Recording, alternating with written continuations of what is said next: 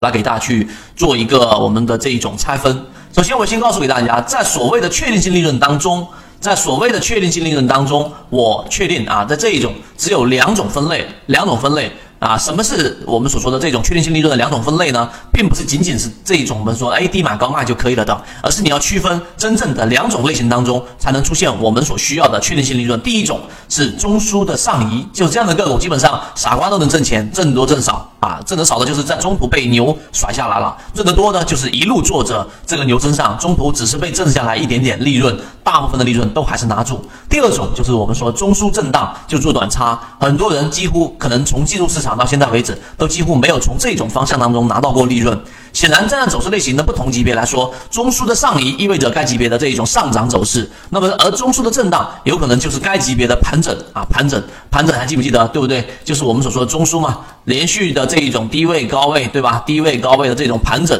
那么在这种盘整当中啊，这一个或者是在该级别的这种上涨中形成新中枢后的延续过程啊，形成了一个新中枢，然后延续。那么任何市场的获利机会都逃脱不了这两种模式。当你明白这两种模式之后，那么你就知道我们到底该怎么操作了。这是第一种嘛，中枢震荡；第二种是形成我们所说的这种趋势。那么形成了上涨的一个趋势，必须是要由两个这个不相交的次级别的中枢构成的。所以，当你形成或者说你选择出选择从自选板块当中找到了这样的类型个股，那么实际上呢，你我我可以这么说，几乎你无论怎么操作，只要你的大仓位没有进行大的腾挪，基本上利润你都可以吃到很好的一个位置。所以这两种类型到底我们怎么把握？第一种我几乎都不用说了，那这种你只需要从自选板块当中跟踪跟随，然后就能出来，然后从中不要太腾挪太大的仓位，这个是我连续性强调到的。那么第二种就是我们所说震荡。那么震荡来说呢，我们怎么样去把握？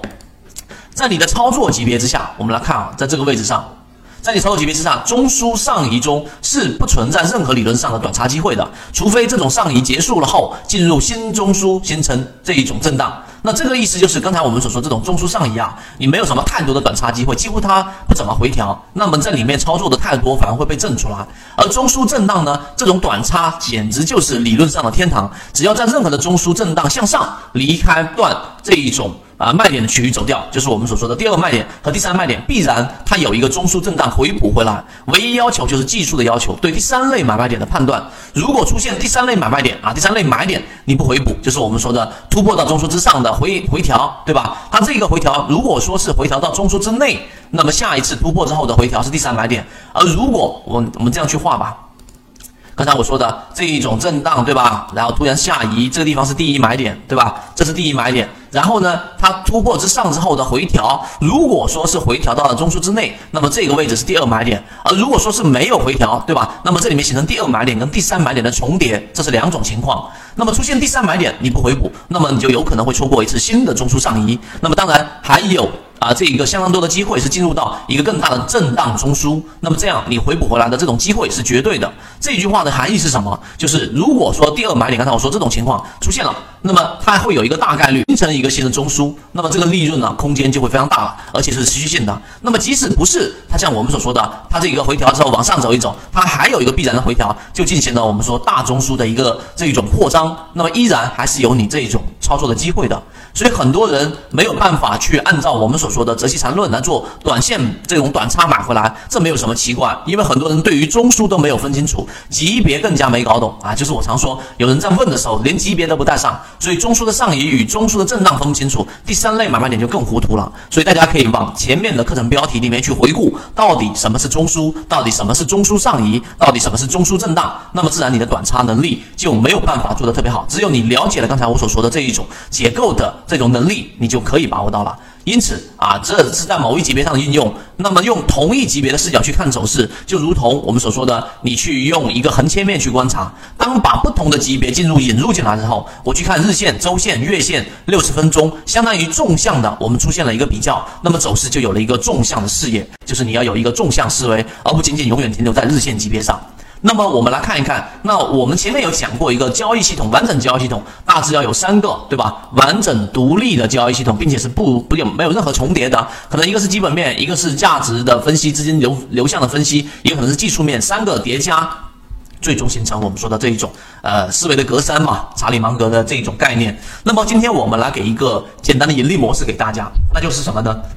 第一，用最大的比例，例如百分之七十投在龙头的企业当中，可能是其中的两家，然后把这百分之三十分散在成长性的两三家当中。那么这样的企业这样的操作，如果龙头企业基本面上已经必然败落，那么当然是选择最好的代替。这是第一个，在基本面角度上去做这种布局。所谓的这一个百分之七十的龙头行业，其实还是通过两个角度的：一个它的这个行业当中是否占有比较大的份额；另外一个就是我们前面讲过，在资金流向的角度上，它是不是有比较大的这种占比。这两个角度可以确定它是否是龙头。第二，这个行业顺序不变，那么这个投资比例就不会变，除非基本面上出现明显的行业地位的这种轨迹迹象。一旦如此，就按照市值换股。当然，如果技术面把握的比较好，完全可以在大级别卖掉。然后被超越的企业在后啊，在往后的这个买点当中再次介入新的龙头，也就是说这两点其实都要强调，我们要做就做龙头，因为龙头就像我们所说的猫有九条命是一样的。你会发现以前的那些煤炭行业里面的龙头啊，基本上怎么摁也摁不下去。第三就是我们所说的独门武器了，充分利用可以操作的震中枢震荡，例如说日线，例如说周线等等，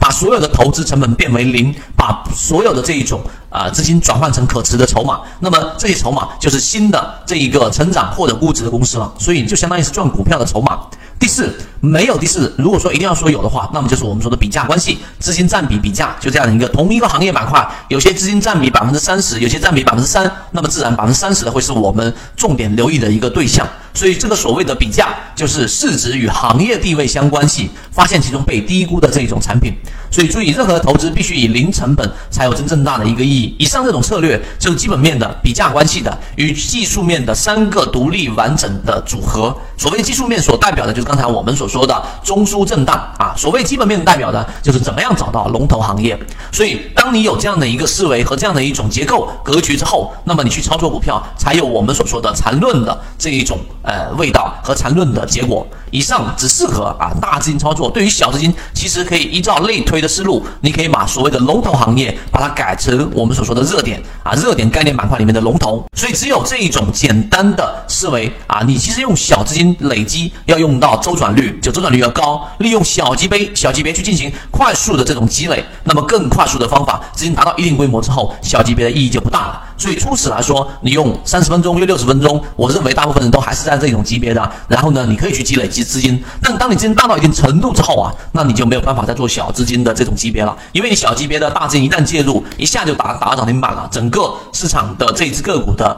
氛围就会被给打坏掉。这个就是小资金也可以模仿的盈利模式。